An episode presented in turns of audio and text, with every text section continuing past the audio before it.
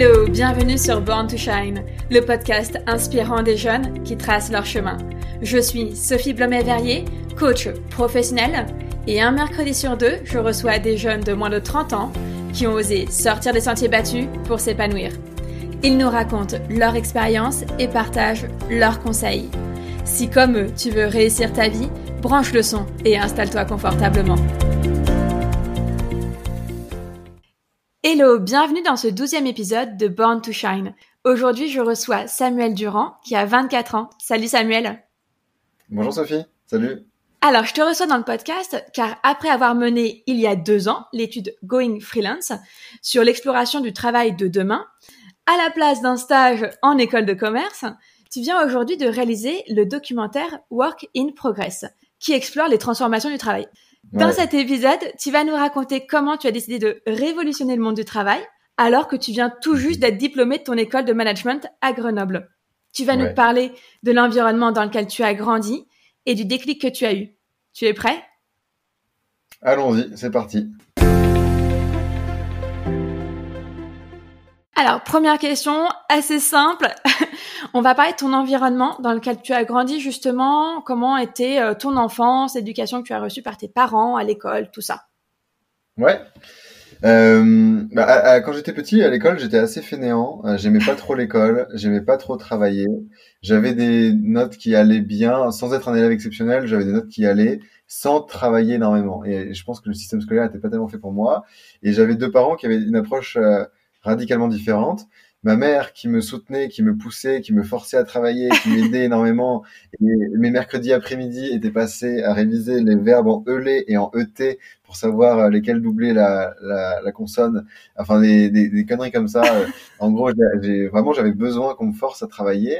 Et il y avait des trucs qui étaient très simples que je mettais des mois et des mois à apprendre parce que j'y mettais toute la mauvaise volonté du monde et même ma mère qui, la pauvre, m'aidait énormément euh, avait du mal à, à, me faire rentrer dans mon cerveau et d'autres trucs qui étaient peut-être plus complexes mais que j'apprenais en deux secondes parce que ça m'intéressait, ça me plaisait. Et vraiment je marchais déjà euh, euh, à, enfin, mon moteur, c'était déjà est-ce que c'est marrant, est-ce que ça m'amuse, est-ce que c'est plaisant? Et dans ce cas-là, aucun problème, je peux faire n'importe quoi pendant des heures. Et par contre, si j'ai pas envie de le faire, euh, ça va être la galère.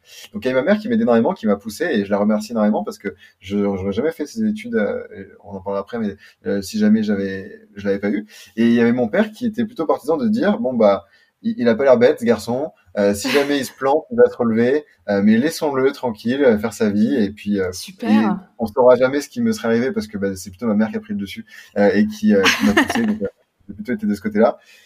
En, en, dehors du, des cours, euh, ma mère est, indépendante et, mon père aussi. Enfin, il est entrepreneur, mais euh, du coup, il est indépendant. Et ils m'ont toujours. Euh, donc, les deux aiment leur métier. Euh, et, et, ça, je pense que c'est rare, euh, de plus en plus rare en tout cas. Et quand je compare avec mes copains, c'était pas le cas de tout le monde. J'avais pas des parents qui disaient ah, enfin le vendredi, enfin le week-end ou vivement les vacances. J'avais des parents qui, quand je rentrais à la maison et quand ils rentraient du travail, étaient passionnés, se racontaient entre eux et nous racontaient à nous les trucs géniaux qu'ils avaient fait, Super. les gens qu'ils avaient rencontrés. Et en tout cas, j'ai toujours eu cette image euh, de, du travail qui pouvait être chouette, qui pouvait être sympa. Et en plus de ça, euh, du, des parents qui travaillent beaucoup. Tu vois, ma, mère est médecin, donc elle fait des horaires de malade. Euh, et mon père, entrepreneur, il a sa boîte aussi. Et ils rentraient tous les deux 20h, 22h, sans problème quand on était enfant. Et, euh, et moi, ça m'a jamais dérangé. Enfin, j'ai toujours considéré que c'est normal. J'ai toujours vu mon père travailler le week-end euh, et c'était c'était normal pour moi de travailler le week-end en fait. Euh, et je vois pas pourquoi on s'arrêterait le week-end. Mais bah, euh, je les ai aussi vus s'arrêter, tu vois, le mercredi, prendre une journée en pleine semaine. Et c'était aussi pour moi normal de se dire que bah en fait, si t'avais pas envie de travailler un vendredi, bah tu travaillais pas un vendredi, c'est tout. Euh, tu faisais autre chose. Euh, et, et, donc j'ai grandi avec ça et ils m'ont toujours encouragé à faire ce que j'avais envie de faire, à jamais mettre de barrières, de limites. Euh, tous les projets les plus farfelus, ils, me laissaient les faire. Quand je leur ai ah expliqué que j'avais envie de créer une boîte à 19 ans, ils m'ont soutenu. Euh, quand je leur ai expliqué que j'avais pas envie de faire de stage, euh, contrairement à tout le monde, et que j'avais envie de monter un projet, de partir faire le tour du monde, ils m'ont soutenu. Et, et, dans tout ce que j'ai fait, ils m'ont, ils m'ont, ils m'ont carrément encouragé, ils m'ont donné la confiance en me disant que j'allais arriver, j'allais le faire, ou qu'en tout cas ça pouvait marcher, que si ça marchait pas, c'était pas grave, mais comment j'aurais essayé, que c'était chouette. Donc, euh, donc une enfance euh, plutôt plutôt chouette euh, du point de vue éducation et, et laborieuse côté scolaire, mais bien aidée grâce à ma mère. C'est incroyable le, le, périmètre en fait, le cadre que t'ont donné tes parents en même temps, bon, encadré par rapport à l'école, mais en même temps très permissif, mais pas dans le mauvais sens du terme, mais euh, en fait te, te donner l'autorisation d'être toi-même et de te d'aller explorer le monde en fait, quel que soit le monde que tu voulais l'explorer. C'est incroyable. Ouais. Est-ce que ouais, euh, ils m'ont vraiment ils m'ont donné de la confiance euh, et euh, et, c'est des environnements en fait dans lesquels tu, tu, te sens libre, tu te sens tu te sens pas jugé et, et, euh, et j'ai des potes pour qui c'est pas le cas, tu vois, j'ai des potes qui qui avaient des envies d'entrepreneuriat et, on parle d'entrepreneuriat, on parle pas de créer le prochain Amazon, le prochain Google. Hein. Mhm. On parle juste de créer un petit projet entre potes, un truc marrant, investir 1000 euros, 2000 euros, tenter un truc et voir où mhm. ça va, quoi. Mhm. Euh, et qui leur dit, bah non, en fait, fais pas ça, euh, ça c'est des conneries. Euh, va bosser, va trouver un stage, va mettre un gros nom sur ton CV. C'est ça qu'il faut faire. Et puis, en fait, peut-être quand tu auras de l'argent, quand tu auras ta famille, quand tu auras ta maison, quand tu auras remboursé tes crédits, si tu veux t'amuser à faire des projets, tu les feras. Mais là, c'est pas le moment, tu vois. Et je pense qu'il n'y a pas de pire conseil qu'on puisse donner à un jeune qui a envie d'apprendre. ouais. Voilà la sécurité avant tout au final. Pour ces gens-là en tout cas.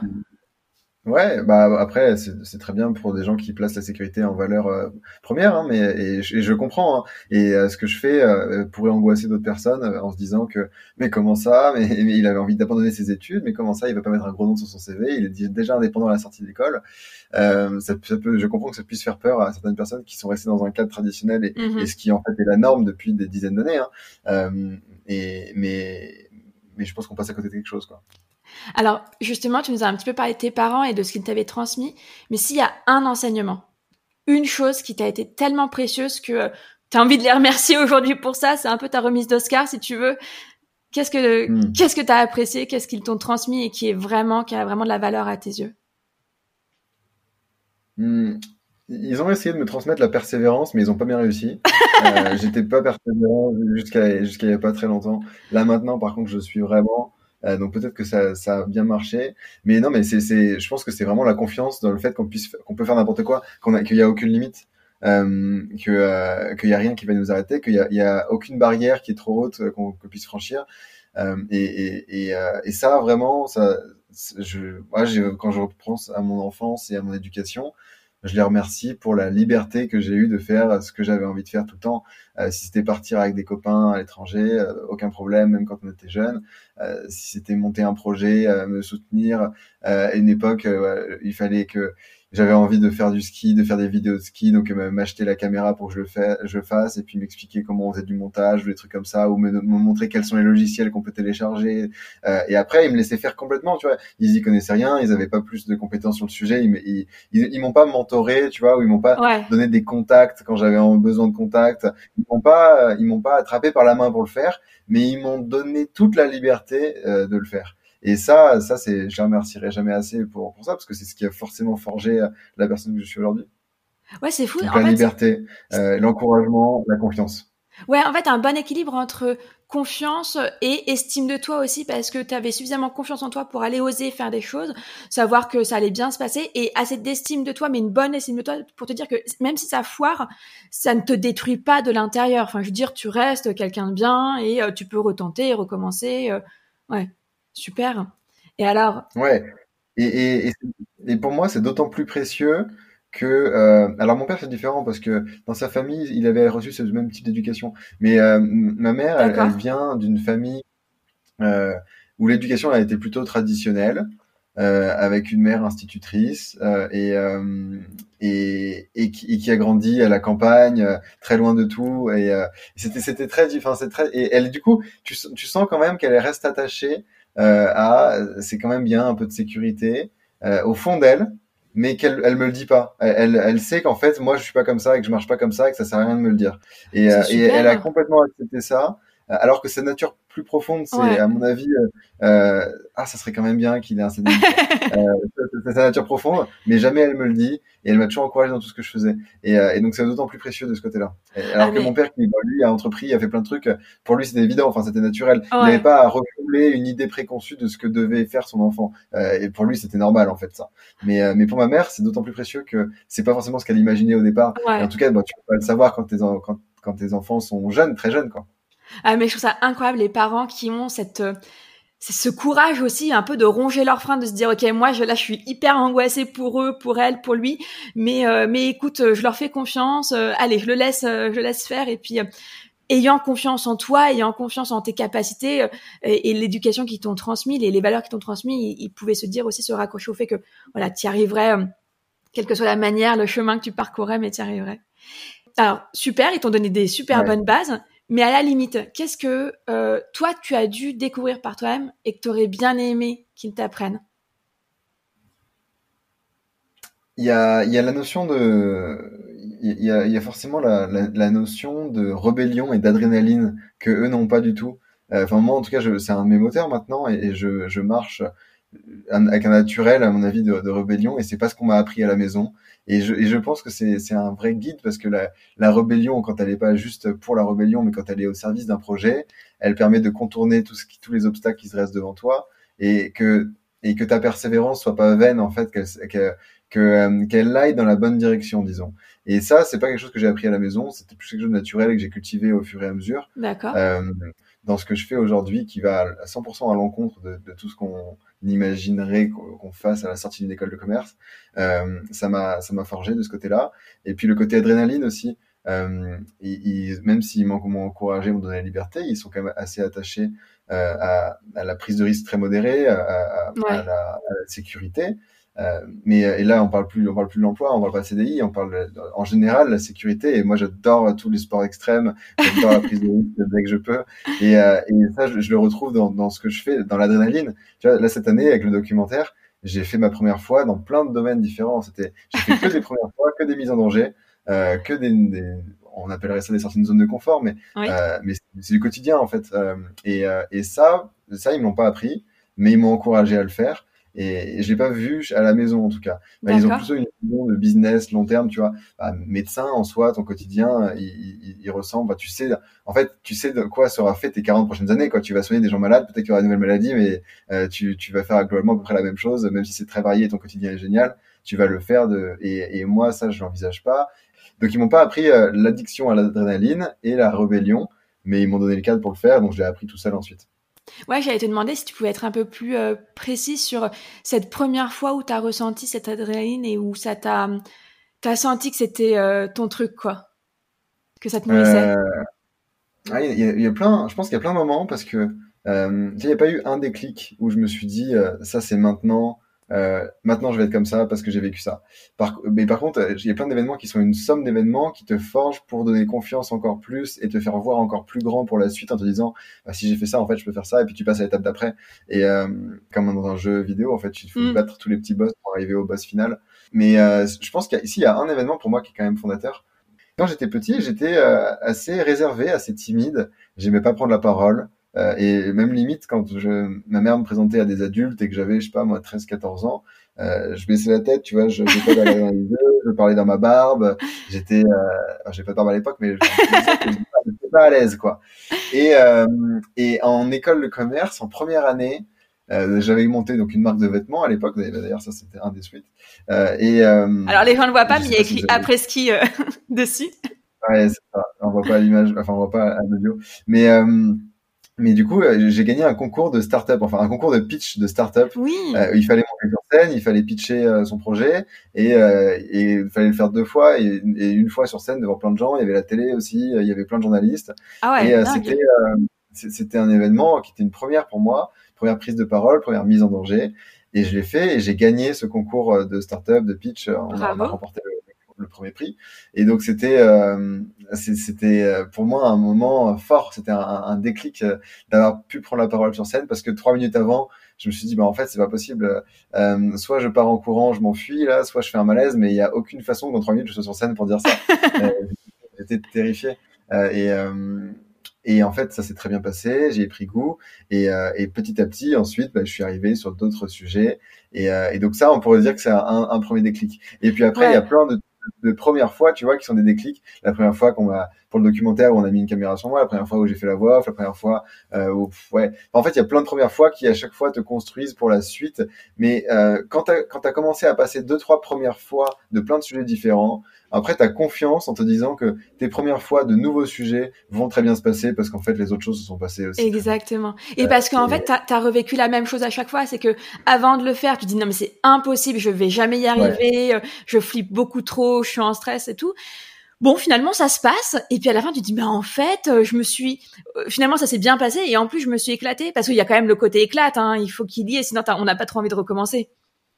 Clairement. Et, et, moi, un de mes moteurs, c'est le jeu. Hein. Euh, il faut que je m'amuse. Euh, euh, une première fois, c'est toujours rigolo. Tu apprends les règles du jeu parce que tu découvres plein de choses, parce que il y a, y, a, tout à faire, il y a tout à prouver, il y a tout à découvrir, il y a tout à apprendre. Donc, c'est génial.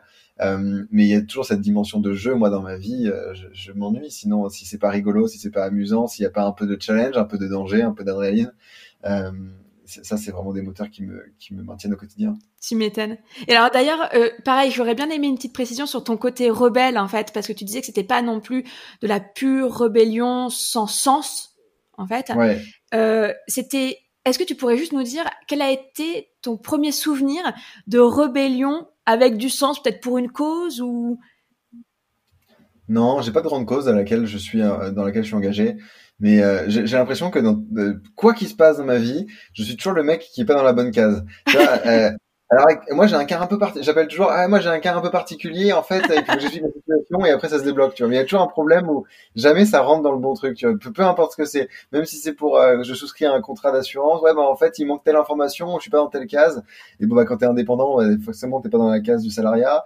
Euh, à l'école, quand tu veux pas faire de stage, bah, tu es dans un parcours bizarre où on, accepte que tu fasses des projets euh, en échange d'un rapport, mais qui est, qui est un peu bizarre. Euh, ouais, il y a, y, a, y a, plein de moments dans ma vie où j'avais l'impression d'être d'aller à contre-courant euh, et et à un moment donné, je me suis dit, mais t'as pas un problème là, à toujours tout faire différemment, à, pas, à pas vouloir rentrer dans le moule? Et je me demandais, est-ce que c'est pas de l'obstination à juste vouloir faire différemment, à vouloir faire l'intéressant Et en fait, non, c'est juste que je sais pas, j'ai du mal à, à, à, accepter des trucs qui euh, paraissent normaux pour d'autres personnes, de se dire, mais en fait non moi ça me paraît pas évident ça donc je vais challenger ce qu'on me dit et je vais pas être d'accord et je vais aller être dans mon sens à moi parce que ça me paraît juste. Alors parfois je me plante évidemment. Parfois j'ai raison. J'ai pas d'éléments là qui me viennent en tête ultra précis mais dans, dans tout ce que j'ai fait à peu près il n'y avait pas de moment où euh, où c'est allé euh, où c'est allé droit quoi. Euh, c'est toujours des chemins de traverse des petites des, transitions que tu imagines pas des trucs comme ça. Typiquement par exemple un, un exemple donné en, en prépa dans une bonne prépa et la prépa en fait elle te prépare pour le top 3 donc HEC, ESSEC, ESCP euh, et les profs en fait te préparent pour ça en partant du principe que si tu t'es préparé pour ces trois là bah tu es aussi préparé pour toutes les écoles qui sont moins bien classées qui sont censées être plus plus accessibles et on avait une prof de maths qui était une excellente prof pour les très bons élèves, mais qui n'était pas une bonne prof du tout pour les élèves comme moi qui étaient moyens. Euh, et moi, j'aimais pourtant profondément les maths, euh, et, euh, et, elle était assez cassante. Et dès le début de l'année, moi, j'ai pris la décision de ne plus euh, suivre du tout quoi que ce soit qu'elle faisait, ces exercices. Je faisais plus rien, et c'était vraiment un truc de fou parce que bah, bah, tout le monde buvait ses paroles, tu vois. Et, et moi, je suis allé en compte son truc. J'ai dit, bah, je vais bosser tout seul dans mon coin, je vais bosser mes annales, et je vais préparer juste les écoles qui m'intéressent avec ces annales. Euh, ce qui fait que je me suis planté sur les, les top 3 où j'ai eu des 7, 8 euh, parce que je bossais pas ce truc-là. Par contre, j'ai eu des 19 et des 20 sur euh, mes trucs que j'avais révisés solo. Mais c'était un vrai pari sur l'avenir, tu vois, de se dire j'écoute plus la prof qui est ton soleil quand t'es en prépa. Hein. T'écoutes ce qu'elle, tu bois tout ce qu'elle te dit et tu écoutes tout ce qu'elle te dit en disant bah a des bons résultats chaque année, il faut que je fasse pareil. Et, euh, et, là, pour le coup, c'était un peu un pari sur l'avenir. C'était une rébellion contre l'institution. Et, euh, et, je la détestais, cette prof. Elle me détestait aussi. Et, et en fait, je, ça m'allait très bien qu'on se déteste et que je puisse faire mes mon temps. Et finalement, ça, ça a bien marché, quoi. Et oui, parce qu'en fait, tu n'avais pas juste érigé un mur entre elle et toi, mais en fait, tu avais pris le chemin d'à côté, euh, euh tu avais créé en fait ton propre chemin aussi. Parce que ce qu'on peut effectivement, peut-être que c'est ce que tu voulais nous dire, mais dans la rébellion, on peut juste sentir qu'on crée un mur et qu'en fait, on s'arrête là.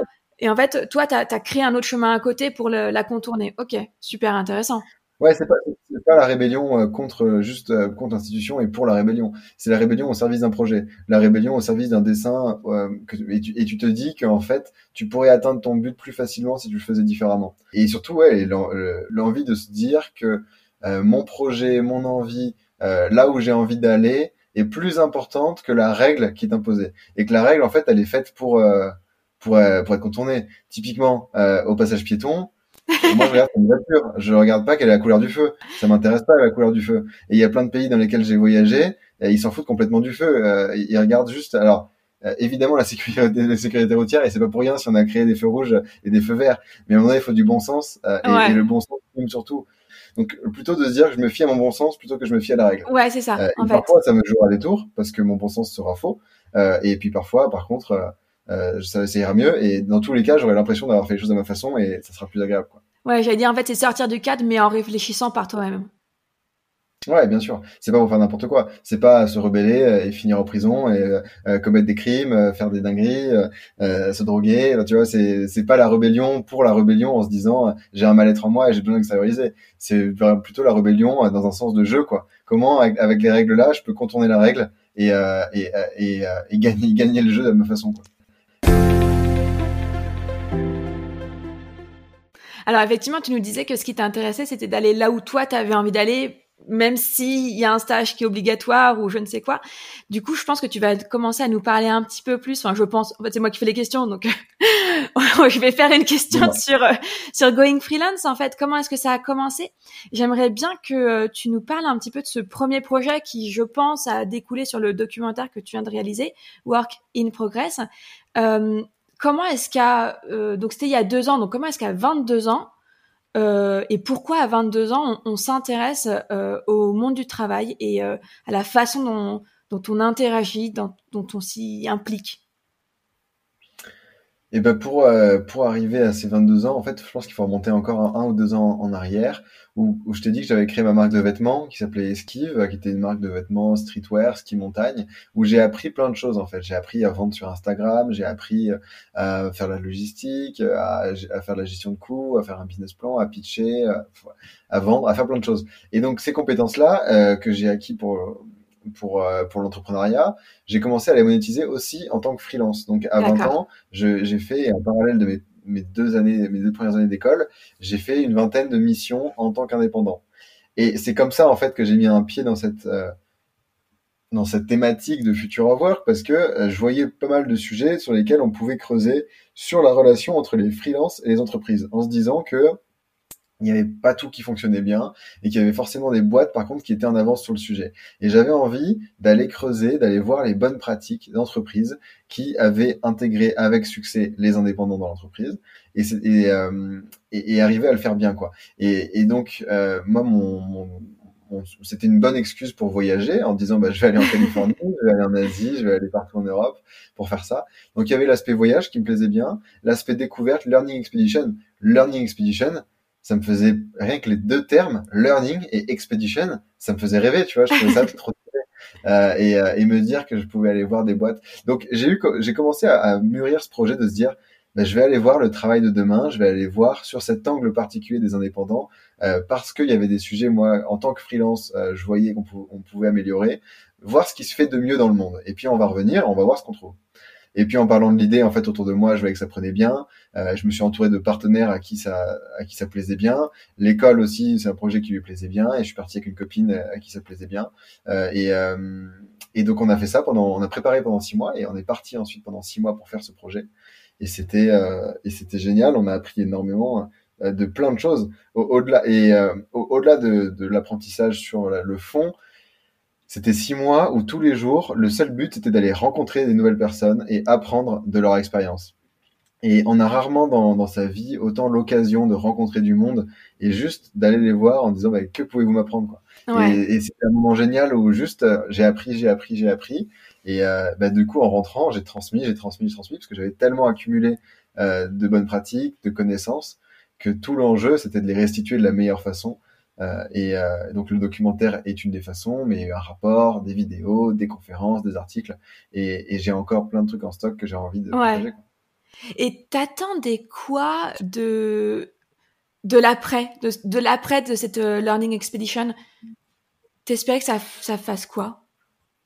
Ou tu voulais que ça fasse bah, quoi? Franchement, Rien du tout. J'attendais de m'occuper pendant ma césure. J'attendais le droit d'avoir ça pour ne pas faire de stage et après faire ma dernière année d'école et être tranquille, quoi. Mais j'avais pas du tout anticipé que, en publiant le rapport, euh, ça allait me permettre de continuer à creuser la thématique. Euh, en fait, euh, ça, pas du tout. Et à partir du moment où on était sur la fin du voyage et je commençais à écrire le rapport et, et je sentais qu'il allait faire 250 pages, je, je, là, je me disais, ah, c'est quand même pas mal, ça me plaît bien.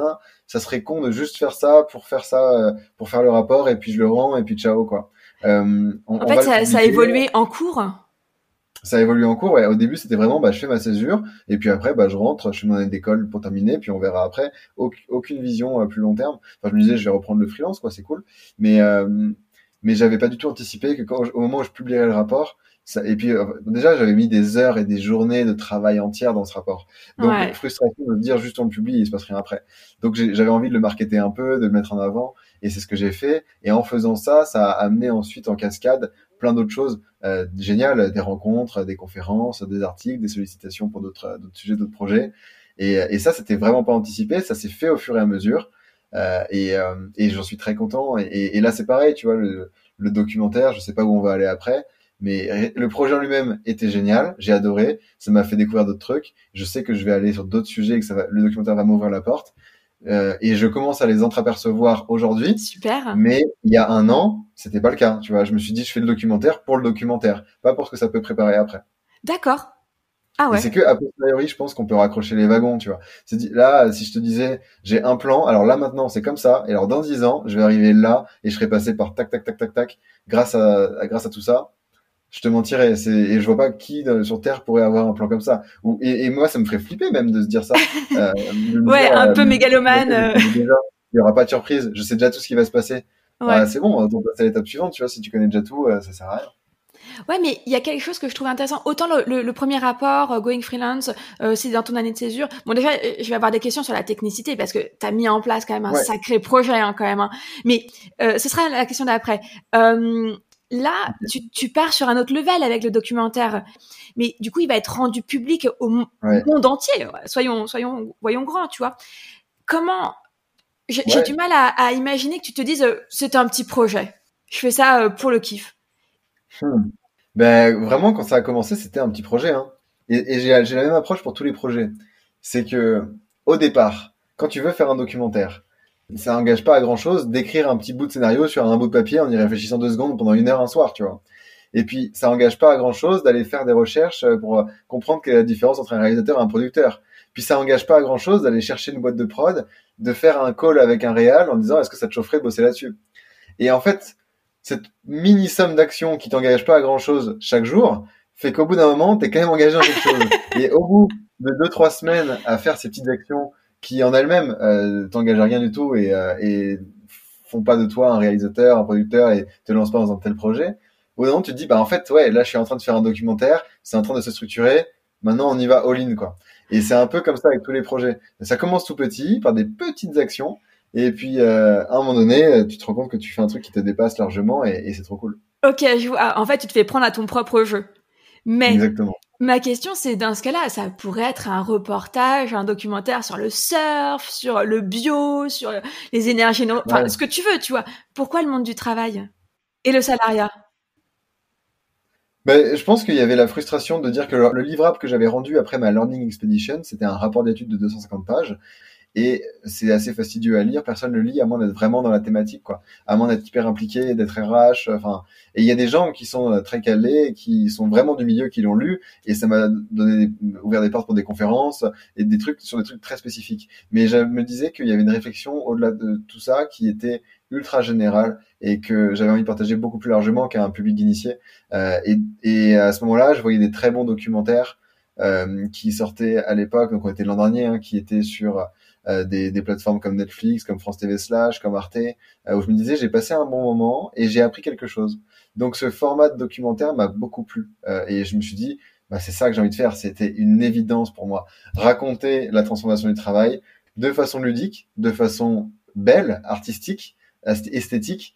Euh, et, et, donc j'ai trouvé la boîte de prod parfaite pour faire ça. Ils s'appellent Com, ils sont trop forts. Et, euh, et on s'est directement bien entendu avec toute la team et, et particulièrement les deux réals qui ont bossé dessus, et, donc c'était génial. En fait, ce que je comprends, c'est que dans ton premier projet, donc euh, le, rapport euh, Going Freelance, tu avais le sentiment que ton message n'avait pas été universel, il avait été euh, plutôt concentré sur les spécialistes RH. D'ailleurs, moi, c'est à l'époque, je bossais pour une boîte RH, donc c'est comme ça en fait que je suis rentrée en contact avec toi. Et tu t'es senti, tu t'es dit en fait, ce message il est quand même hyper important, il vaut le coup d'être universalisé, d'être plus répandu. Comment c'était ça un peu ton, ton envie derrière? Ouais, clairement, c'était de se dire, on va le partager beaucoup.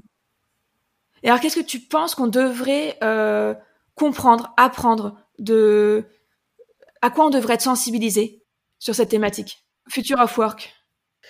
Ah bah, le message, euh, et c'est le message euh, clé du documentaire, c'est de dire qu'en fait, il y a un million de façons de s'éclater dans son travail, plein plein de façons de trouver du sens dans ce qu'on fait et on a toutes les cartes en main pour euh, pour s'éclater tous les jours. Alors pour certains ça va être dans le salariat, pour d'autres ça sera en dehors. Et il y a plein de structures différentes, il y a plein de statuts pour le faire. Euh, pour certains, c'est l'environnement, pour d'autres, c'est les gens avec lesquels on travaille, euh, pour d'autres, c'est le style de management, pour d'autres, c'est la tâche en elle-même qui est épanouissante, euh, pour d'autres, c'est les objectifs, c'est euh, ils voient le travail comme un petit jeu et atteindre X de CA, euh, X d'objectifs, de tes KPI qui sont ouverts, tout va bien, c'est satisfaisant en soi. Euh, en fait, on a tous des moteurs qui sont complètement différents et qu'il faut juste se connaître euh, et que grâce, en fait, alors le futur. Je pense que pour répondre à ta question, il faut que je définisse le futur of work. En tout cas, la façon dont moi je l'entends. Moi, le, futur of work, je l'entends comme un ensemble de processus, d'outils, de bonnes pratiques, de méthodes, euh, qui sont déjà le fait d'une minorité de personnes qu'on considère comme étant en avance sur leur temps, dans le futur, mais qui en fait ont intégré ces bonnes pratiques depuis très longtemps, qui permettent d'améliorer à la fois la performance et le bien-être au travail. Et l'enjeu d'un documentaire, d'un podcast, d'un article, de tout ça, c'est de tout simplement répandre ces bonnes pratiques et mettre en avant ces gens qui sont dans le futur pour que demain, ça devienne la norme. Typiquement, le télétravail, ça a été pendant longtemps euh, réservé à une minorité de personnes. Après 2020, évidemment, c'est explosé et c'est mainstream. Tu vois, tu n'impressionnes personne en disant je fais du télétravail. c'est euh, pour quelqu'un de normal. Alors qu'il y a dix ans, euh, dire bah ouais, je bosse depuis mon ordi, il me faut une connexion internet, t'étais déjà révolutionnaire pour un tas de gens. Euh, et, et, et, ce qui est chouette, c'est que c'est tout le temps en mouvement, euh, que potentiellement, et donc les technologies créent de nouveaux usages, de nouvelles façons de considérer le travail. Et grâce à ces technos, euh, on a plein de façons de s'épanouir et donc ça reboucle avec ce que je disais juste avant. Ouais. Euh, donc futur work qui donne du sens. Ok. Est-ce que tu penses qu'on n'est pas aujourd'hui heureux dans notre travail? Bah non, hein. Euh, enfin en tout cas la majorité, j'ai pas l'impression. Euh, il suffit d'aller se promener dans le métro pour regarder la tête des gens et euh, c'est presque contagieux, j'ai l'impression. Hein. et puis et puis en fait, on est quand même beaucoup à se plaindre. Et alors pas besoin forcément de tout plaquer du jour au lendemain pour tout recommencer, mais il y a toujours un truc qui va pas, soit le lieu de travail, soit les horaires de travail, soit les gens avec lesquels on bosse, soit l'activité elle-même. Et ben je pense qu'on peut s'éclater. Alors jamais tout sera rose à 100% évidemment, et jamais tous les métiers pourront être 100% épanouissants, c'est évident mais j'ai l'impression qu'il y a plein de gens qui euh, auraient le, potentiel pour s'éclater, pour euh, faire quelques petits changements qui feraient que leur job serait cool et ils auraient envie de se lever tous les matins, ils auraient hâte le soir d'aller se coucher parce que le lendemain ça recommence. Et en fait, moi j'aimerais casser ce rythme du euh, allez, tu travailles la semaine à fond, vivement le soir, vivement le week-end, on se met une grosse caisse parce qu'il faut profiter parce que lundi ça recommence. Et ouais. Vivement les vacances, vivement la retraite pour profiter. Et en fait, le fait de vivre dans le futur, moi, c'est ça qui m'angoisse, qui me fait peur, de me dire, euh, putain, mais j'ai pas du tout envie de ça. J'ai pas du tout envie de dire ma vie, elle commence que sur ces moments euh, qui sont euh, dans le futur, qui sont les moments où je ne travaille pas. Et, euh, et au contraire, autant s'éclater dans le travail, passer du bon moment. Et, et ta vie, en fait, elle est, elle est unique. Elle est, il y en a qu'une seule. et la séparation du dimanche au lundi, c'est que dans ta tête, quoi. moi, ça m'arrive très souvent de bosser. D'ailleurs, quand j'étais à Grenoble, c'était particulièrement le cas ça m'arrivait énormément de travailler le week-end et d'aller skier en semaine parce que c'est là où il y a la bonne météo, c'est là où il y a moins de monde, c'est là où les forfaits sont moins chers. Euh, aucune raison d'aller skier le samedi et le dimanche où il y a plein de gens. Hein. Euh, Go le mardi, mercredi, et en fait, c'est que des conventions et dans la tête. Donc c'est là où on retrouve encore la petite euh, notion de rébellion. Euh, mais euh, bon, euh, hyper gentil, hein. le mec il va, il bosse le samedi, il va skier le mardi, c'est de la rébellion bisounours quoi. non, mais en plus, je suis complètement d'accord avec ce que tu dis. On en a parlé dans, dans un podcast précédent.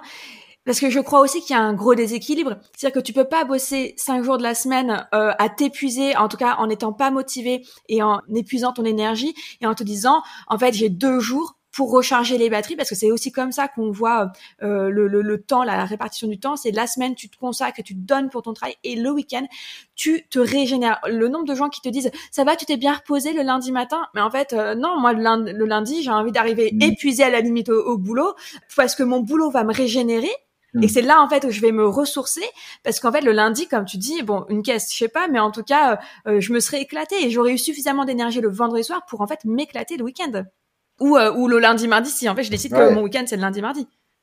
Ouais, complètement, exactement, tout à fait d'accord avec toi. Et alors, tu dis qu'il y a des choses en fait qu'on pourrait faire pour être heureux dans nos, dans nos boulots. Et il y a des choses qui pourraient venir de l'entreprise. J'ai le sentiment que c'est ça, en fait, là-dessus que porte le documentaire. Oui. Euh... Qu'est-ce que nous on pourrait faire du coup et qu'est-ce que excuse-moi qu'est-ce que nous on pourrait faire du coup et qu'est-ce que euh, les entreprises peuvent changer? Bah nous déjà on pourrait se poser les bonnes questions. Pourquoi est-ce qu'on rejoint l'entreprise? Est-ce qu'on rejoint l'entreprise parce qu'elle est située à côté de chez nous, parce qu'on a vu telle offre passer, parce qu'on connaît telle personne qui y est, ou est-ce qu'on rejoint l'entreprise parce qu'on est profondément aligné soit avec les produits, soit avec la mission, soit parce que bah, il y a des gens qu'on a vraiment envie de côtoyer. Cette équipe, euh, c'est mon équipe de cœur, je me, je me projette dedans? Donc déjà se poser les bonnes questions. Et, euh, et, et, du coup, quand on se pose les bonnes questions, c'est être hyper sincère sur qu'est-ce qui donne du sens à son travail. Est-ce que c'est l'activité elle-même qui est épanouissante? Et ça peut être le cas. Euh, quand t'es, euh, je sais pas, quand t'es, alors c'est souvent le cas des artistes ou des métiers manuels ou le chanteur ou acteur ou, ou, ouais, ouais, ce type de métier, tu vois, l'activité elle-même, elle est, elle est kiffante. Donc tu pourrais la faire sur ton temps libre aussi et c'est du plaisir. Est-ce que c'est l'altruisme? Euh, Tu as des métiers de vocation, tu vois, bah, dans la médecine typiquement, dans l'éducation, t'es prof, euh, ta satisfaction, elle vient à la fin de la journée du fait que tu as pu transmettre, tu as pu soigner, tu as pu aider. Donc, euh, et t'as pas besoin forcément euh, de, de, réfléchir plus que ça. Le sens, il vient naturellement parce que c'est ce que c'est ce que c'était en toi quoi. C'était vraiment ancré. Ouais. Euh, pour d'autres, c'est euh, bah, j'ai passé un bon moment parce que mes collègues ils sont géniaux et en fait peu importe ce que je fais, ma tâche en elle-même elle est pas très intéressante mais mes collègues, je les aime trop et je suis trop content de les voir tous les jours. Et ce sera le lien sociable à ce moment-là? Le lien social, ouais, et de se dire, bah, le trajet en fait de une demi-heure ou de une heure que je fais, c'est pas grave parce que je vivais et je suis trop content de voir les gens. Euh, c'est comme un trajet pour la Disneyland, quoi. Tu te plains pas trop, t'es content d'aller à Disneyland, même si la route elle euh, Et puis pour d'autres encore, euh, c'est de se dire que c'est l'atteinte d'objectifs, c'est euh, le, mini-jeu dans lequel euh, est ton travail en fait. Et euh, t'es es comme dans un jeu à ton objectif et, c'est ça qui va être kiffant. Euh, et c'est ceux qui aiment se challenger se surpasser se dépasser. Ouais exactement ouais. Et des gens qui ont un esprit plutôt de compétition d'accord. ou alors de se dire aussi, et ça, à mon avis, c'est aussi une des bonnes pistes à exploiter pour les gens qui ont des métiers qui sont pas très marrants, qui sont fastidieux, ou pour lesquels la tâche en elle-même est pas passionnante, de se dire, je fais partie de quelque chose de beaucoup plus grand, d'une mission qui me dépasse, qui est, qui est géniale. Euh, je sais pas moi, par exemple, si tu bosses sur une ligne de, tu, tu bosses pour pour Elon Musk alors qu'il a un management qui a priori est pas exceptionnel, euh, et il y a forcément des tâches dans des usines qui sont pas très passionnantes en elles-mêmes, mais par contre euh, la mission de te dire on va aller sur Mars, on va sauver l'humanité parce qu'en fait on a, a, détruit la planète, il va falloir qu'on qu aille plus loin que ça, ou on va révolutionner le monde parce que en fait l'énergie de demain elle est électrique et donc euh, on va on va construire des voitures euh, qui sont qui polluent moins ou on va inventer de nouvelles technos c'est une mission qui est passionnante. Donc même si ta tâche elle est pas elle est pas formidable et, et, bon là on a pris des cas extrêmes. oui parce que je vais te dire en fait on peut prendre des cas plus simples où pendant la période de Covid on était super contents que les aliments de base euh, aient été euh, transportés jusque dans nos, nos, magasins. Donc ça pouvait être des chauffeurs routiers comme ça pouvait être des personnes dans les usines qui en fait impactaient tout ça parce que eux ils ont continué de travailler. Le, le télétravail n'était pas possible pour eux et nous en fait ils, ont, ils nous ont permis à nous bah, d'avoir encore du PQ, d'avoir encore des pâtes et tout le là. Exactement. Et, et, du coup, c'est euh, c'est pour ça que c'est d'autant plus important de les reconnaître ces travailleurs-là, parce que euh, une, une, des réponses au futur of work, ça va être la reconnaissance, et c'est ce que peut faire l'entreprise, c'est de reconnaître le travail et l'engagement. Euh, et c'est ce qu'on a vu en fait là avec des métiers qui étaient assez peu valorisés avant la crise. On s'est rendu compte qu'ils étaient devenus essentiels et que ces personnes-là, ben, elles en avaient besoin au quotidien.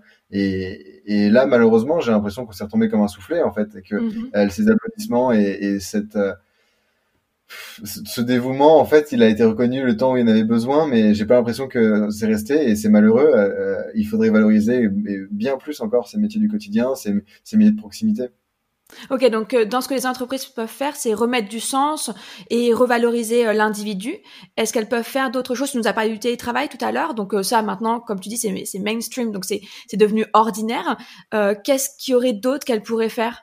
Parce que je sais que tu as été en Californie en Asie, voire... Mais même à Amsterdam, tu as été aussi, et à Barcelone.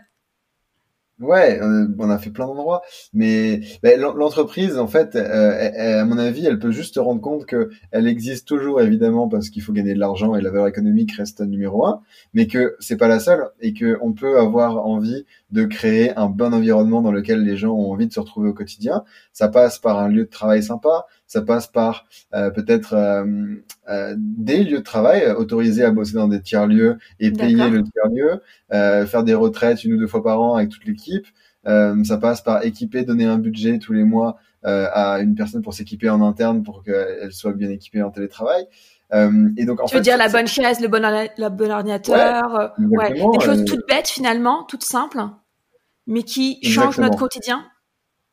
Ouais, et c'est ça, et qui touche à la fois à la culture d'entreprise et au management. Et donc de se dire que bah, tu accompagnes toutes ces bonnes actions, toutes ces bonnes décisions, cet environnement que tu crées d'un management qui repose beaucoup plus sur la confiance que sur le présentéisme, euh, et sur l'autonomie, sur la responsabilité, sur la créativité, sur la valorisation de la petite touche personnelle que tu vas pouvoir mettre dans ton travail qui fait que ça va pas être standardisé et que donc tu vas avoir l'impression, toi, d'agir sur ton environnement. Donc... Euh, donc euh, ouais, il y a tout un environnement à créer, tout un type de management à, faire.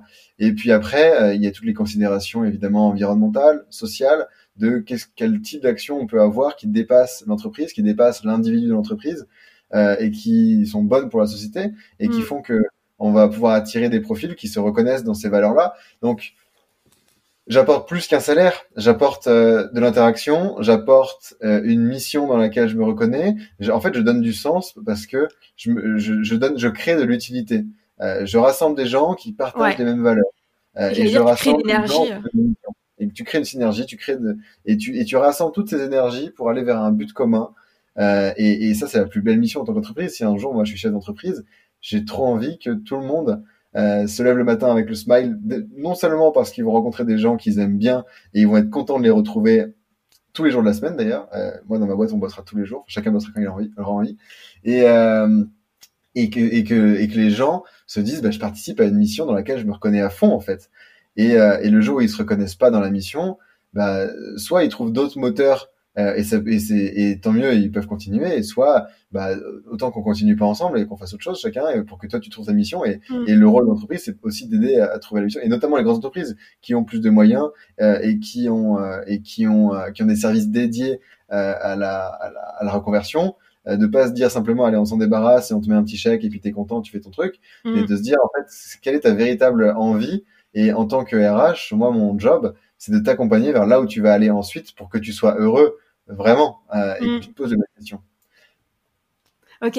Et j'ai une question euh, par rapport à ce que tu nous as dit tout à l'heure. Euh, voilà, les entreprises qui pouvaient revoir leur management avec un management plus de confiance qu'un management de présentiel. Je trouve que c'est intéressant parce que je vais te faire un, un, parallèle. Tu sais que le podcast est plutôt pour les 15-25 ans. J'ai aussi bien des parents que des jeunes qui m'écoutent.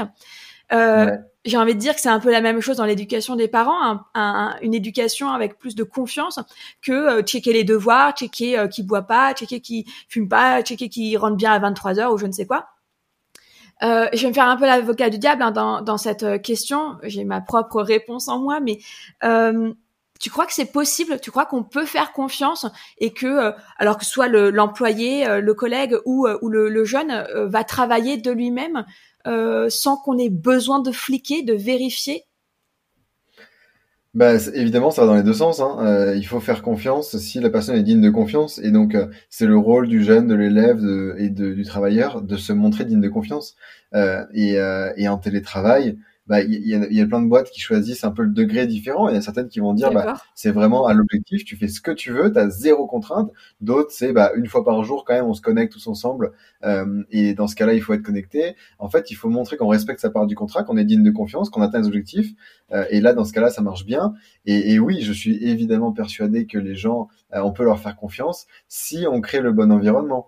Euh, et si, euh, si en amont, en fait, les règles sont bien définies et qu'il y a un accompagnement aussi. Parce que le but, c'est pas de faire du, de dire, euh, ah bah c'est ton problème, t'as pas géré, eh bah écoute, non, t'as fait confiance, euh, t'as pas géré, non. Euh, le rôle du manager, du coup, c'est d'accompagner aussi, c'est d'être en soutien, parce qu'il y a certaines personnes qui à distance vont être capables complètement de gérer très bien, d'être hyper autonomes, et d'autres qui ça va pas tellement et qui ont besoin d'être beaucoup plus encadrés. Et c'est pas de dire euh, toi c'est pas fait pour toi, on a essayé, tu sais pas faire, t'es nul, ciao. Non, c'est d'accompagner, de se dire bah en fait euh, effectivement toi t'es pas forcément fait pour faire que du télétravail toute la journée, euh, toute l'année, et t'as besoin qu'on te donne plus de consignes, plus de cadres, t'es moins autonome, et donc il y a plein de façons de recréer ça. De, je vais pas rentrer dans l'opérationnel, mais typiquement des euh, des handbooks et des qui sont à la fois un, un, socle de valeurs écrites et une sorte de jurisprudence de comment on s'est comporté avant. En gros, une culture de l'écrit ultra présente dans l'entreprise aide les gens à être autonomes et à avoir des, des formes de, référentiel par rapport à une décision qu'ils vont devoir prendre. Euh, et, euh, et, donc ça, c'est le genre de choses qu'il faut mettre en place et pas simplement lâcher les gens dans la nature en disant bah débrouillez-vous. Donc en fait, tu dirais que euh, la, la, relation de confiance, mais que ce soit du coup en entreprise ou en famille, reposerait sur globalement deux choses. Un cadre, un cadre c'est aussi des règles, en tout cas énoncées, dites, que tout le monde accepte, et un accompagnement, donc euh, la possibilité de se sentir soutenu si on a une question, si euh, on, on, se sent faillir, ou si on préfère en fait aussi plus de liberté. Ok, super intéressant. Exactement, et la confiance, elle va avec l'empathie, à mon avis aussi. Euh, à distance, on a besoin de beaucoup plus d'empathie encore que quand on est en face à face, parce qu'on détecte moins euh, les interactions et, et, et, nécessairement, tu vois, quand tu es à distance, tu as tendance à te dire, bah, je te contacte juste parce que j'ai besoin que tu m'envoies tel dossier, parce que j'ai besoin que tu m'envoies tel PowerPoint, tel Excel, tel truc, ouais. mais je m'en fous un peu. Et, euh, et, et on se rend pas compte à distance que jamais dans la vie, en fait, je t'aurais tapé sur l'épaule, je t'aurais dit Excel. Euh, tu vois, je t'aurais, euh, je t'aurais donné le contexte, je t'aurais dit, bah, quoi, salut Sophie, comment ça va? Euh, Qu'est-ce que tu as fait ce matin? Qu'est-ce que tu as fait hier? Qu'est-ce que tu prévois ce soir? Qu'est-ce que tu fais ce week-end? Tu vois, on aurait discuté un peu. Ouais. Et, euh, et, à distance, il faut, même par email, même par Slack, même par plein de trucs, euh, retrouver en fait cette, euh, cette notion d'empathie, de se dire, je m'intéresse à la personne pour ce qu'elle est, avant de la relation professionnelle. Parce que la relation qu'on a euh, dans l'entreprise entre collègues, elle est avant tout humaine. On est des humains avant d'être professionnels. Euh, donc euh, voilà, confiance s'accompagne d'empathie à distance. Ok, super. Euh, tout à l'heure, effectivement, j'ai dit que j'avais une question à te poser. Euh, donc, je vais faire euh, quelques retours en arrière sur Going Freelance.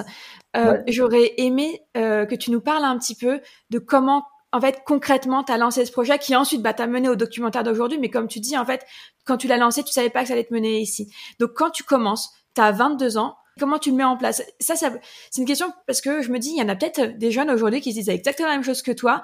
Qu'est-ce que tu leur dirais de faire? Qu'est-ce que toi, tu as fait? Eh ben, c'est assez simple et ça marche surtout. Effectivement, j'étais sollicité par d'autres euh, duos, d'autres, d'autres, euh, d'autres personnes solo aussi qui avaient faire ce genre de projet sur d'autres thématiques. Ben, D'abord, euh, s'assurer que la thématique qu'on veut explorer, elle est pertinente en allant voir des personnes qui sont plus qualifiées sur le sujet et dire, je vais prendre six mois, je vais explorer quels sont les, les angles de la thématique qui manquent ou où est-ce qu'il faut aller chercher de l'info, qu'est-ce qu'on peut faire de plus, quoi.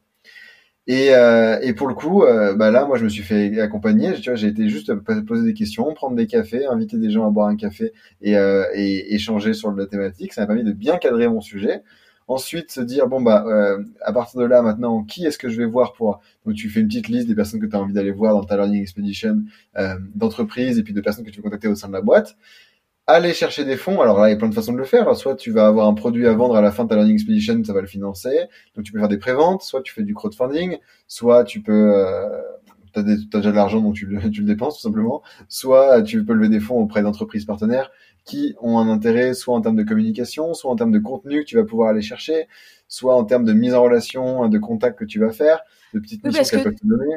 Toi, en l'occurrence, tu as eu le soutien de ton école en termes de financement dans, de certaines entreprises, et en plus, tu as Ouais. vendu le rapport et des, et des, Non, des événements. le rapport il était pas vendu.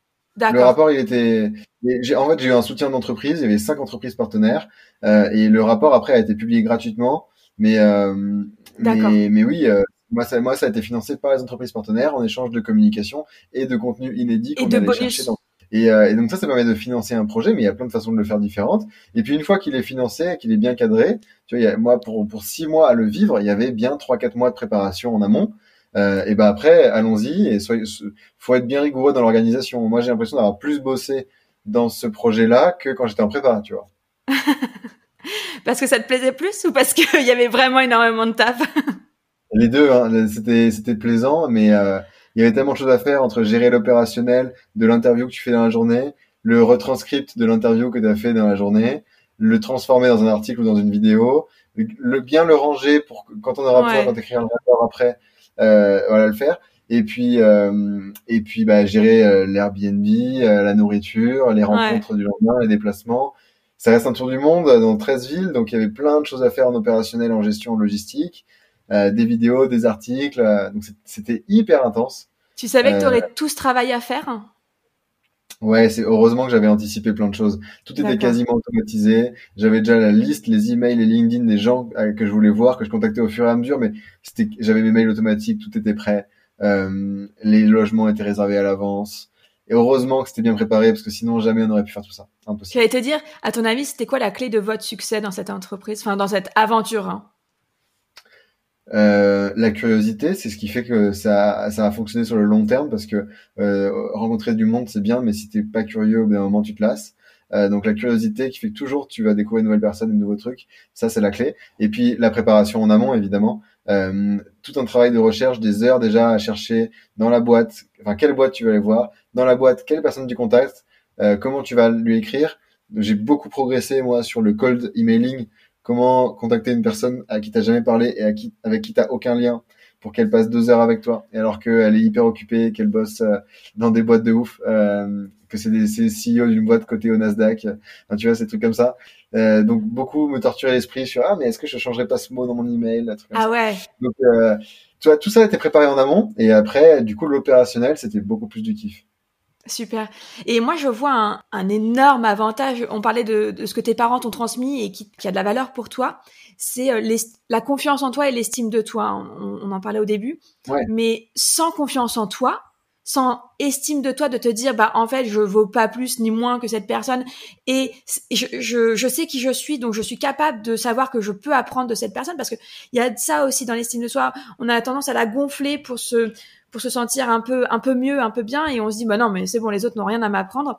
Et, et du coup, c'est ça aussi qui t'a permis de faire ce premier pas en fait, d'oser aller dire ok ce sujet m'intéresse mais je veux voir ce qu'on peut faire de plus. Et, et, pour ça je vais aller rencontrer en fait des gens qui sont déjà experts de ce sujet et qui vont me dire ce qu'ils attendent de presque mmh. de découvrir encore plus sur ce sujet. Voilà ça c'était ton premier grand pas quand même ouais, c'est vrai. Ok Ouais, t'as raison, c'est vrai. C'est vrai, carrément. J'avais pas pensé comme ça. Tu es très bonne psy, coach, euh, euh, très très bien. Mais effectivement, c'est ouais, euh, estime de soi, de se dire que tu peux apporter quelque chose de plus, mais que tu as besoin d'être aidé, d'être accompagné, d'être entouré, d'être conseillé avant d'aller. En fait, avant d'aller toi-même montrer ta valeur et ce que tu vas pouvoir apporter, aller apprendre de ceux qui sont déjà en avance. Et, ouais. et, et dire on va se revoir après et moi qui vais t'apprendre des trucs parce que j'aurais j'aurais mis les paquets pendant six mois quoi. Euh, et, et d'ailleurs, euh, les gens que j'ai rencontrés qui m'ont beaucoup donné pendant ces interviews, il y en a euh, un bon tiers avec qui je suis encore en contact quasiment toutes les semaines. On discute, certains sont devenus des amis euh, et on s'apprend mutuellement maintenant. C'est plus à sens unique et c'est génial. Euh, c'est des relations de. J'ai des amis un peu partout sur Terre du coup grâce à ce projet. Super, bah bientôt euh, si, si tu rencontres Elon Musk, même tu en auras dans la galaxie. C'est vrai, euh... j'ai pas encore trouvé d'excuse pour aller lui parler, lui. mais il y aura, il y aura bien un sujet un jour. Challenge. J'accepte. Super. Maintenant, on peut, on passe à la dernière partie. J'aurais envie de savoir maintenant, t'en es où? Alors voilà, je sais que tu as envie de profiter de la sortie du, du documentaire pour pour vraiment le ressentir, le, le kiffer, et, euh, et tu sais pas forcément où tu veux aller après, mais qu'est-ce que tu as envie d'explorer encore? Qu'est-ce que tu n'as pas encore exploré dans ce documentaire? Je pense que euh, on peut explorer encore plein de sujets liés au futur of work parce que comme le futur of work c'est en constante évolution, il y a plein de choses. Euh, et, ce que j'ai montré dans le documentaire, c'est une seule partie. Euh, on est d'accord, on n'est pas d'accord, mais c'est une partie de la vision et on peut encore aller faire plein d'autres sujets. Soit creuser une des thématiques du documentaire, soit aller voir des choses complémentaires. J'aimerais bien faire le futur of work de l'entreprise. J'aimerais bien un sujet complet, moi, sur euh, l'économie des créateurs et principalement YouTube. Je suis passionné de YouTube. Je trouve ça formidable comme monde. Et, et, ça me plairait bien d'y aller, d'aller le creuser. Donc il y a plein d'autres sujets de documentaires que j'ai envie de faire, que j'ai envie d'explorer. Donc ça, ça va être le sujet des prochains mois. Euh, en parallèle de la promotion, parce qu'en fait, j'ai découvert que là, J'ai passé un an à le créer, mais je vais passer au moins six mois à le mettre en avant maintenant. Euh, donc des sujets ultra variés. Et moi, mon moteur au quotidien, euh, il, y en a, y en a plein. il y a l'adrénaline de faire la première fois, de se challenger. Moi, c'est un vrai challenge, c'est un jeu, tout ça. Me retrouver dans des situations avec des gens géniaux euh, et je me dis qu'est-ce que je fais là? C'est tellement drôle, c'est génial. Euh, et puis surtout, et ce qu'on voit pas dans le documentaire, c'est que pour chaque euh, tournage qui, tu vois, chaque cinq minutes avec une personne du docu, moi, ça veut dire que je me suis offert une demi-journée ou une journée avec une personne que j'admire énormément. Donc c'est du temps privilégié que j'ai pu passer avec ces personnes-là. Et ça vaut tout l'or du monde. Moi, j'ai juste envie de poursuivre ça, euh, de continuer à aller voir des gens que j'admire, qui ont forgé ma vision, et passer du temps avec eux. Je te comprends. Là, moi, je, c'est un, c'est un rêve pour moi. Enfin, un rêve. En tout cas, c'est un vrai bonheur pour moi, euh, ce podcast, parce que grâce à ça, je rencontre des gens euh, formidables. Et on avait déjà eu l'occasion d'échanger un petit peu et c'était à chaque fois euh, super parce que j'adore ce que tu racontes, j'adore tes thématiques. Donc, c'est, je comprends en fait ce besoin et ce plaisir que tu t'offres en fait en allant interviewer des, gens, que ce soit pour le documentaire ou même un café. ça, c'est la meilleure, le meilleur petit hack, moi, je trouve qu'on peut donner à des jeunes. C'est en fait quelqu'un quelqu'un que tu aimes, quelqu'un que tu admires, propose-lui un café euh, sur voilà, apprends à faire un bon email, tu vois que tu nous donnes tes tips, mais euh, mais voilà, fais ça et ça c'est ce qu'il y a de plus génial, c'est hyper nourrissant. Je te rejoins à 100%. Euh, J'allais dire sur l'email, j'ai écrit un article dans Madines qui explique euh, comment j'ai envoyé mes emails. Euh, si tu veux, je t'enverrai le lien, tu pourras mettre. Super. et j'explique justement comment j'ai fait pour envoyer mes emails. Et, et, je te rejoins à 100%. Ton conseil, c'est le meilleur conseil que tu peux donner à qui que ce soit. Euh, si vous savez pas ce que vous voulez faire, que vous êtes jeune et que vous dites, euh, il y a tout qui m'intéresse, prenez cinq personnes qui vous plaisent, vous les contactez sur LinkedIn, il y en a au moins trois qui vont répondre, et vous leur dites juste, bah, je trouve que ton poste, il a l'air cool, je me verrai trop à ta place, moi, dans cinq ans, dans dix ans, est-ce que tu es juste chaud qu'on discute? Et en fait, les gens, déjà, ils adorent parler d'eux. Donc un podcast, un article, un café, peu importe. Euh, ça marche bien parce que les gens adorent parler d'eux euh, et euh, donc nécessairement ils vont accepter et en fait les gens sont tellement sympas tellement altruistes moi j'étais sur les sur les six mois, on a rencontré du monde et il y a quand même pas beaucoup de gens qui nous ont dit euh, non, pas envie de te rencontrer. Euh, ou, alors, il y avait des bonnes excuses, tu vois, ils étaient pas là, ils étaient pas le temps, c'est pas le moment et, et c'est ok, bien sûr. Mais, euh, mais la plupart des gens étaient hyper ok avec la démarche, étaient hyper ouverts et souvent on, on, prévoyait des créneaux d'une heure, tu vois, de discussion. En fait, on parlait d'une heure et demie, deux heures. On se retrouvait après à continuer la discussion à, euh, sur qui était prévu en fin de matinée sur un déjeuner, euh, sur une fin de journée avec une bière derrière, tu vois. Et, et c'était euh, c'est canon quoi. Super. Alors tu disais, dis-leur, voilà, tu as mon poste idéal dans 10 ou 20 ans. Toi, dans 10 ou 20 ans, tu, tu te vois où? Tu te vois quoi? Vie perso, vie pro, hein, tout est mélangé de toute façon. C'est la même vie. je me vois, je me vois à la montagne, euh, avec un beau chalet que j'aurais construit de mes mains. Là, on voit pas derrière, mais euh, j'ai, j'aime bien construire des petits trucs. J'ai une table basse que j'ai construit euh, avec mes petites mains. Euh, je, je, me vois à la montagne. je me vois bosser de façon libre, toujours soit en indépendant, soit en entrepreneur, dans des projets variés. j'ai plein d'idées dans le futur au revoir, mais j'en ai plein en dehors aussi. notamment dans le ski dans la montagne qui, qui, qui sont mes deux passions depuis depuis un moment euh, mais j'ai aucune idée j'ai pas tellement envie de savoir ce que je ferai dans 5 ou 10 ans. Euh, ça m'arrange bien de pas savoir. Euh, sinon, ça m'intéresserait pas trop de le vivre les années euh, qui me séparent de ce but-là. j'ai envie de découvrir au quotidien. Là, tu vois, j'ai ma to-do qui est pleine pour les deux trois prochaines semaines. Mais euh, au-delà, je sais pas trop. Euh, je sais même pas où je, je serai cet été. Euh, je peux, je, je, saurais pas te le dire. Et, et ça me va bien comme ça, quoi. J'aime bien le fait de vivre dans l'instant présent et, et, vraiment de se concentrer sur la journée, tu vois. Et, c'est quand je disais au début de podcast, a, a posteriori, on peut dire, bah en fait, ouais, c'était logique sur les dix dernières années. J'ai fait ça, puis j'ai fait ça, puis j'ai fait ça, puis en fait, effectivement, ça me préparait carrément à faire ça. Mais là, aujourd'hui, je te mentirais si je te si je te disais que je sais vers où je vais aller dans dix ans et ce que le documentaire me permet de faire après. Quoi. Euh, ça m'ouvre une porte, mais je sais pas encore laquelle je vais prendre. Ouais. Moi, j'aime bien penser qu'en fait, il nous faut une vision euh, de où est-ce qu'on veut aller, mais sans savoir le chemin. C'est-à-dire, euh, voilà, cette idée de tu veux pouvoir travailler comme tu veux et d'où tu veux et quand mhm. tu veux et quand même se chaler à la montagne.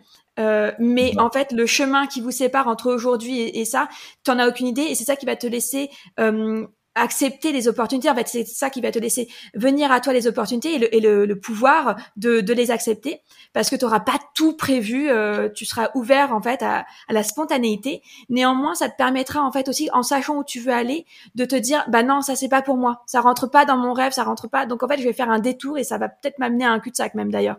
Ouais, ouais, complètement. Tout à fait. ok, cool. Bon, bah écoute, si c'est ok pour toi, on va clôturer l'épisode. J'ai euh, deux, deux petites dernières questions. Mhm. Donc le podcast s'appelle Born to Shine. Toi, en quoi tu penses que tu brilles? Ah, en quoi je brille euh... ah, bah, Briller, c'est peut-être un, un, mot fort pour ce sujet, mais je, dirais que je suis assez bon à créer une vision et à emmener des gens avec moi, à embarquer des gens dans une vision commune, euh, à créer de l'enthousiasme autour d'un projet qui moi m'anime. Euh, ça, je suis pas trop mauvais et, et euh, ouais, je brille. Enfin, c'est peut-être un peu fort, mais euh, ouais, allons-y. Et, euh, et après, à, à, à, orchestrer cette vision de long terme avec des tâches de court terme, à faire la gestion de projet globalement. Euh, ça, je suis, j'aime bien et, et, et écrire. j'aime bien écrire. Donc c'est, disons que c'est, je sais pas si mon écriture brille, mais en tout cas, c'est ce vers quoi j'aimerais aller. En tout cas, j'aime, j'aime bien briller là-dedans. Après, il y a plein de sujets que je découvre et que j'adore, mais je suis assez généraliste dans mon approche. Il y a, je suis pas du tout ce, spécialisé dans quoi que ce soit. Euh, et, euh, et ça, ça, me plaît bien, moi, ça. Super. Ok, nickel. Et alors la dernière question, euh, en fait le, le podcast s'appelle Born to Shine, mais à la base c'était un, un, blog, il y a toujours des articles dessus. Et à chaque article, à chaque fin d'article, j'aime bien recommander quelqu'un ou quelque chose. Donc ça peut être un livre, un film, euh, un podcast, une personne à rencontrer, voilà. Toi, qui ou qu'est-ce que tu aimerais bien nous recommander aujourd'hui? Mmh, je réfléchis à plein, plein, plein de choses. Euh, bah alors, pour revenir à la notion de rébellion, euh, je vais recommander deux personnes à suivre.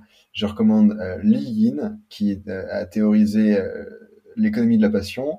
Et ça, il faut, il faut la lire en premier. Et après, une fois qu'on a bien compris la thèse de Li Yin, eh ben, on va lire Hugo Amselem, qui a repris ça et qui l'a amélioré. Et à mon avis, sa vision, elle est encore meilleure. Qui parle pas de passion d'économie, mais d'économie des créateurs. Et qui, euh, et qui reprend cette notion de rébellion, mais dans le bon sens du terme, au service de projet, euh, et qui, qui, à mon avis, est l'essence de ce qui se joue aujourd'hui en termes de futur en work, parce que peu importe ce qu'on fait, euh, cette économie des créateurs montre que toutes les barrières d'entrée sont tombées et qu'on peut faire n'importe quoi, on peut créer son audience, on peut euh, s'éclater dans ce qu'on fait et on va trouver forcément une façon de la monétiser, on va trouver une façon euh, de créer une communauté que c'est hyper inclusif. Euh, et euh, donc sous cette notion d'économie de la création, mais qui est ultra large, hein, euh, qui parle de plein plein de sujets, elle, elle est à mon avis passionnante. Donc Hugo Amselem, il est sur Twitter et il avait un podcast qui s'appelait Sans permission. Je sais pas s'il l'a toujours. Il y a quelques épisodes qui sont en ligne, qui sont très chouettes, et puis surtout il a son blog sur lequel il écrit ça. Donc ouais, moi je, je recommanderais bien je recommanderais bien ça pour parler un peu d'économisation. Et, et, et, ça à tous les âges, tu vois, qu'on soit collégien, lycéen, euh, jeune adulte euh, ou plus avancé dans sa vie professionnelle, je pense qu'il n'y a pas de bon moment pour s'intéresser à la création. Et quand on parle de création, on parle de trucs tout con. Hein. Euh, ça, ça, peut être créer un podcast, créer un article, créer une newsletter. Ça t'engage pas forcément à grand chose, mais c'est déjà kiffant de le faire si c'est un projet qui te passionne.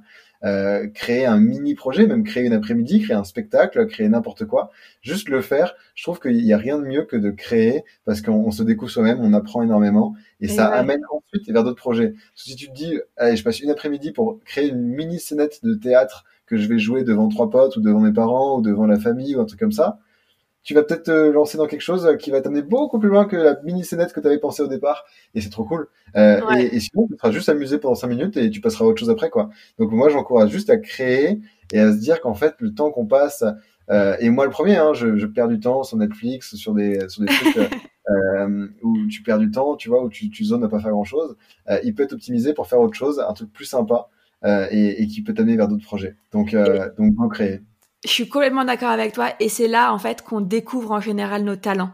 C'est quand on crée. Super. Bah dernière question. Allez, je rajoute une petite question bonus.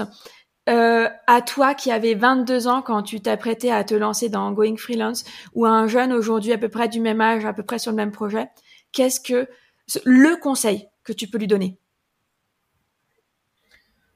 Bah, le, conseil, il va rejoindre ce qu'on disait avant sur le fait qu'il faut aller euh, contacter des personnes qu'on admire pour leur donner des conseils. C'est euh, de bien s'entourer c'est de s'entourer de, de, personnes euh, qui sont euh, soit des moteurs autour de nous, des associés, des, euh, des, des cofondateurs, soit d'un mentor, soit de personnes qui vont être des, des, advisors, des conseillers autour de soi, qui vont pouvoir donner des bons conseils, mais ne surtout pas rester seul avec son idée, de sortir, d'en parler, de parler à plein de gens et de confronter les, les positions, d'être d'accord, pas d'accord, et, et, écrire à des gens qu'on admire, qui sont plus avancés dans la réflexion que nous. Il n'y a rien de plus riche que d'avoir un mentor. Donc, c'est ce que j'avais fait, mais je, je, le ferai encore plus si c'était à refaire, et je le recommande à tout le monde euh, trouver un mentor, trouver des personnes dans lesquelles on va pouvoir avoir confiance et qui vont nous donner des conseils de façon désintéressée. Et, euh, et, et ça, c'est génial, ça vaut de l'or. Super. Et alors, dernière question, ouais, j'oublie toujours à la fin. Où est-ce qu'on peut bah, te suivre, découvrir Going Freelance, découvrir euh, et regarder Working Progress? Alors, on peut me suivre sur LinkedIn ou Twitter sans problème. Euh, je suis actif sur les deux réseaux euh, et on peut me parler directement. Et après, bah, sinon, euh, le mieux, c'est de s'abonner à ma newsletter qui s'appelle le billet du futur parce que là, j'écris toutes les deux semaines et toutes mes actus dessus. Euh, Going Freelance n'existe plus en tant que site, mais le rapport est disponible. Euh, il est plus en ligne, mais si vous voulez le lire, ça vous intéresse, envoyez-moi un MP et je vous l'enverrai avec plaisir. Il est évidemment gratuit. Et le documentaire, euh, alors lui n'est pas gratuit, mais sortira sur une plateforme, sur la plateforme Welcome Originals. Et donc, euh, vous pouvez euh, vous abonner à la plateforme, tester. je crois qu'il y, a quelques jours, voire quelques semaines de tests gratuits. Et puis, il y a plein d'autres très très bons contenus sur la plateforme aussi Welcome Originals en lien avec le travail. Mm. Donc, je les recommande pour en recommander simplement un autre, Globe Workers, un autre mm-hmm. documentaire qui est très bien fait, très bien produit aussi. Euh, donc, euh, allez faire un tour sur Welcome Originals. Et puis, moi, ce qui me ferait bien plaisir, si vous avez écouté le podcast, c'est qu'une fois que vous avez vu le documentaire, euh, vous m'envoyez un petit message pour me dire ce que vous en avez pensé. Et ce sera un plaisir de discuter, d'avoir vos retours. Si vous n'êtes pas d'accord, c'est même encore mieux que si vous êtes d'accord. Comme ça, on pourra améliorer pour les prochains et, débattre. Et comme ça, tu reboucles avec ton meilleur conseil qui est, en fait, aller voir du monde, rentrer en contact avec les gens. Super. Exactement. Merci beaucoup Samuel, j'ai passé un excellent moment. J'espère que nos éditoristes aussi auront apprécié cet échange. Merci encore. Merci à toi Sophie pour l'invitation, c'était très sympa comme podcast. Super, merci Samuel, et eh ben bonne journée. Merci Sophie, toi aussi. Je te remercie d'avoir écouté l'épisode jusqu'au bout. J'espère qu'il t'a plu autant qu'à moi, et surtout qu'il t'a inspiré. Tu peux le partager en story sur Instagram en me taguant at Born to Shine Coach. Et n'hésite pas à me laisser une note et un commentaire sur Apple Podcast. Je serai ravie de te lire et de partager ton avis dans le prochain épisode. Si tu veux être tenu au courant de la sortie du prochain épisode, inscris-toi à la newsletter via le lien dans la description. D'ici là, je te souhaite une bonne semaine et je te donne rendez-vous mercredi dans deux semaines pour un tout nouvel épisode de Born to Shine.